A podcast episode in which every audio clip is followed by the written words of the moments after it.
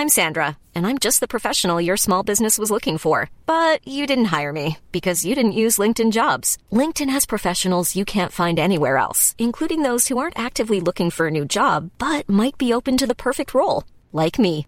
In a given month, over 70% of LinkedIn users don't visit other leading job sites. So if you're not looking on LinkedIn, you'll miss out on great candidates like Sandra. Start hiring professionals like a professional. Post your free job on linkedin.com/people today. De onde vem o poder para o andar do crente em Cristo? Epístola de Paulo aos Colossenses capítulo 1. Comentário de Mário Persona. esse trecho de Colossenses 1, ele é interessante porque ele nos fala de duas coisas, uma definitiva, resolvida, completa e outra em andamento. E é interessante nós pensarmos que Deus faz isso, não é? Ah, algo que está em andamento ainda e ao mesmo tempo andando, andando junto ou já com uma coisa resolvida que é aqui quando Paulo fala que orou, né? Ele fala por essa no versículo 9, por esta razão nós também desde o dia em que ouvimos não cessamos de orar por vós e de pedir que sejais cheios do conhecimento da sua vontade em toda sabedoria e inteligência espiritual. São coisas aqui, conhecimento da vontade, conhecimento, uh, uh, sabedoria e inteligência espiritual. A inteligência espiritual é como é saber como aplicar a vontade de Deus e o conhecimento de Deus, porque não basta conhecer a palavra de Deus, por exemplo, qualquer, qualquer incrédulo pode decorar a Bíblia de capa a capa. Tinha aqueles programas de, de televisão que o sujeito ia lá mostrar que ele sabia de decor qualquer versículo da Bíblia, mas isso aí não adianta nada. Qualquer papagaio consegue. Agora, ter a inteligência espiritual para aplicar esse conhecimento e ter a sabedoria espiritual é outra história. Agora, então, ele fala aqui de uma coisa que é em andamento. Essa oração dele, ele não parava de orar por isso. Paulo não poderia chegar e falar assim: olha, irmãos, já orei para vocês uh, serem cheios do conhecimento da sua vontade, com toda a sabedoria e inteligência espiritual. Então tá bom, vocês já são cheios do conhecimento da sua vontade. Não tem isso, nós não vamos terminar nunca. Nós nunca vamos terminar de conhecer mais e mais, porque nos fala de Cristo, e ele e é infinito, é Deus e homem. Quando, quando nós poderemos dizer assim, ufa, agora sim eu conheço tudo a respeito do Senhor Jesus? Nunca. Ah, mas no céu? Nunca também. Porque é infinito, todas as. Ele, ele, nele estão escondidas, uh, escondido, eu acho que tem a palavra escondida, que tem um versículo que fala, né? Uh, todas as coisas estão escondidas nele, no sentido de, de armazenadas nele. E isso tem um, um, tamanho infinito. Então, essa é a parte em andamento. O versículo de, uh, 9, 10, para que possais andar dignamente diante do Senhor, aguardando, uh, agradando-lhe em tudo, frutificando em toda boa obra e crescendo no conhecimento de Deus. Isso aqui é importante nós lembrarmos, talvez indo para Tito, nós vamos entender melhor isso. Uh, Tito capítulo 2, uma, melhor dizendo, um pouco antes, versículo 10, Tito 2, 10. Não defraudando, uh, antes mostrando toda boa lealdade, para que em tudo sejam ornamento da doutrina de Deus, nosso Salvador. Porque a graça de Deus se há manifestado, trazendo salvação a todos os homens, ensinando-nos que, renunciando à impiedade e às concupiscências mundanas, vivamos neste presente século sóbria, justa e piamente, aguardando a bem-aventurada esperança, olha a esperança aí, e o aparecimento da glória do grande Deus e nosso Senhor Jesus Cristo, o qual se deu a si mesmo por nós para nos remir de toda iniquidade e purificar para si um povo seu especial, zeloso de boas obras. Então aqui ele está falando agora de como é aplicado na prática essa sabedoria, esse conhecimento, essa inteligência espiritual. Para quê? Para sermos, primeiro, ornamento da doutrina de Deus, nosso Salvador, Tito 2,10. Segundo, uh, para renunciarmos à impiedade e as concupiscências mundanas, versículo 12. Terceiro, para vivermos nesse presente século sóbria, justa e piamente, aguardando a bem-aventurada esperança e o aparecimento da glória do grande Deus e nosso Senhor Jesus Cristo. Essa é a parte em andamento para nós. E o 14 é o qual se deu a si mesmo por nós para nos remir de toda iniquidade e purificar para si um povo seu, especial, zeloso de boas obras. O mundo não pode enxergar a Cristo hoje. O mundo não pode. Nós, pela fé, vemos, coroado de honra e glória, aquele Jesus que foi feito por um pouco menor que os anjos. Mas o mundo não pode ver a Cristo, a menos que ele olhe para os cristãos. Nós somos o reflexo de Cristo nesse mundo. Nós somos a manifestação visível uh, de Cristo. Ou deveríamos ser. Porque quando, quando um incrédulo olha para o cristão, ele quer ver algo diferente nele. Ele quer ver Cristo no cristão. E é isso que nós somos aqui. A cabeça do corpo da igreja está nos céus, mas o corpo está na terra.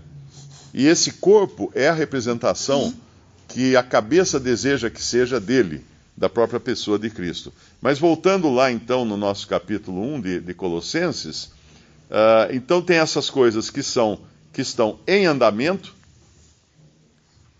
e depois vem a passagem, o versículo 12, de Colossenses 1, versículo 12. Dando graças ao Pai que nos fez idôneos para participar da herança dos santos na luz. Como é que nós nos tornamos idôneos para ser essa representação de Cristo na terra, para manifestar as suas virtudes aqui na terra perante o mundo? Porque assim como ele está hoje no céu, diante de Deus por nós, nós estamos na terra diante dos homens por ele. Ele vai falar aqui no versículo 12, dando graças ao Pai que nos fez idôneo para, idôneos para participar da herança dos santos da luz, ele nos tirou da potestade das trevas e nos transportou para o reino do Filho do seu amor. Então, isso é um fato já consumado. Estamos agora, o que ele está dizendo aqui é que nós temos uma faixa na, na fachada da nossa loja escrito assim: agora sob nova direção.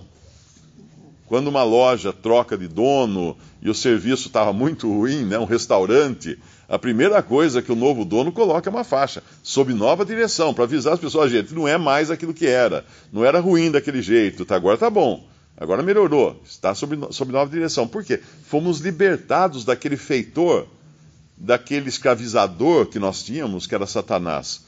Fomos tirados do, da, do poder das trevas. E estávamos no poder das trevas. Nós talvez não soubéssemos disso.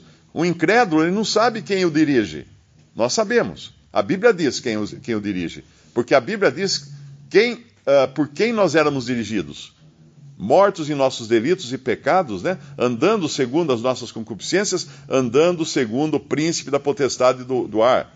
O espírito que agora atua, opera nos filhos da desobediência, entre os quais todos nós também estávamos, Paulo escreve em Efésios capítulo 2. E ele nos transportou então para uma nova posição agora, que é o reino do filho do seu amor e agora vem o fato que consumou isso, em quem temos a redenção, pelo seu sangue, a saber, a remissão ou o purgar, né, a retirada dos pecados, em quem temos a redenção pelo seu sangue, a remissão dos pecados.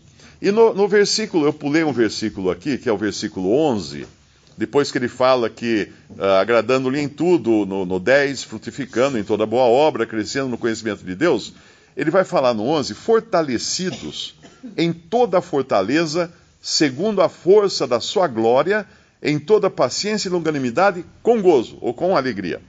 E aqui também duas coisas antagônicas, que são poder, poder e paciência e longanimidade. Uh, são coisas distintas, porque quando nós pensamos num homem forte, nós achamos que ele é bruto também. Que ele é rude, que ele é tosco, ele faz as coisas aos trancos e barrancos, né? Porque ele é muito forte. Então é difícil ele controlar aquela força toda. Mas o cristão, ele tem todo esse poder que Deus lhe dá, que não está em si mesmo, mas em Deus, mas ao mesmo tempo ele tem as mesmas virtudes, ou deveria ter, ou deveria uh, uh, apresentar as mesmas virtudes de Cristo, de paciência, de longanimidade, de amor, de, de deixar-se sofrer, como fala aqui no versículo 11. Somos fortalecidos então por esse poder. Agora, não é um poder que está em nós. Eu voltei de uma série de palestras agora, uh, fui fazer palestra da Semana do Meio Ambiente, e uma delas eu, eu gravei, era, uma delas foi no restaurante, no refeitório da empresa, deu para colocar o meu celular numa mesa e gravar a palestra. Eu cheguei em casa ontem, eu falei, eu vou pegar uns trechos dela para pôr na, no, no, meu canal de, de, palestras lá no YouTube. Só que teve um problema, o, o, o celular, por algum motivo, gravou ela uh, em pé, gravou ela, uh, eu pus deitado, mas a imagem, o vídeo ficou virado, ficou 90 graus. Então eu precisava desvirar. Eu tentei usar o programa de edição, que eu normalmente uso para vídeo, ele travava o computador por falta de memória, para desvirar aquele vídeo. Não conseguia de jeito nenhum. Aí eu falei, será que no celular não dá para fazer isso? A primeira ideia é que não, porque o celular é muito mais fraco, muito menos capacidade que o, que o computador pessoal. Baixei um aplicativo pequenininho e ele, pimba, rapidamente virou. O que é isso? É porque os celulares usam um fundamento diferente dos computadores pessoais que foram criados para processar tudo na própria máquina. E o celular não. O celular não processa na máquina, o celular processa na nuvem. Então o poder do celular não está no celular, está na nuvem, em servidores poderosíssimos espalhados pelo mundo inteiro. Por isso que tem programas que você consegue fazer no celular, coisa que não dá para fazer no computador pessoal. Porque ele usa de um recurso que está fora de si mesmo. E esse é um exemplo tosco, mas que dá para entender bem qual é a dependência do cristão? Nós temos todo o nosso poder de processamento, vamos chamar assim, fora de nós. Nós somos apenas a interface. A interface. Todo esse poder com, com, com que o qual nós somos uh, corroborados ou fortalecidos está em Cristo, a cabeça do corpo nos céus. Exatamente como todo o poder de processamento das minhas mãos, dos meus pés, do meu estômago, do meu corpo todo está no meu cérebro. Não está no corpo, está no cérebro. E assim nós vivemos e devemos viver em dependência desse cabeça que está nos céus, e não em dependência de nós mesmos. E aí, na sequência, o apóstolo Paulo vai dizer quem é esse que está nos céus. Quem é essa cabeça? E essa é uma das passagens mais belas das Escrituras e, e mais assim afirmativas da, da divindade e glória de nosso Senhor Jesus Cristo. Porque quando você lê que nele foram criadas todas as coisas que há nos céus e na terra, a pergunta é: faltou o que então? Nada. E ele não poderia criar-se a si mesmo. Então ele é Deus e ele é homem. E é nesse Deus e homem que nós temos todos os nossos recursos para andar dignamente, quando fala, como fala no versículo 10, diante do Senhor, diante dele, agradando-lhe em tudo, frutificando em toda boa obra e crescendo no conhecimento de Deus.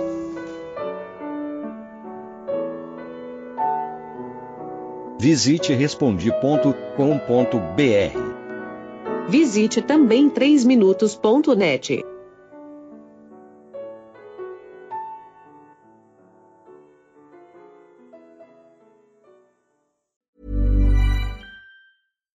Hi, I'm Daniel, founder of Pretty Litter. Cats and cat owners deserve better than any old-fashioned litter. That's why I teamed up with scientists and veterinarians to create Pretty Litter.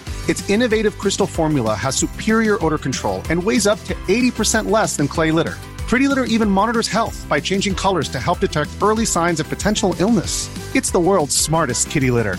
Go to prettylitter.com and use code ACAST for 20% off your first order and a free cat toy. Terms and conditions apply. See site for details.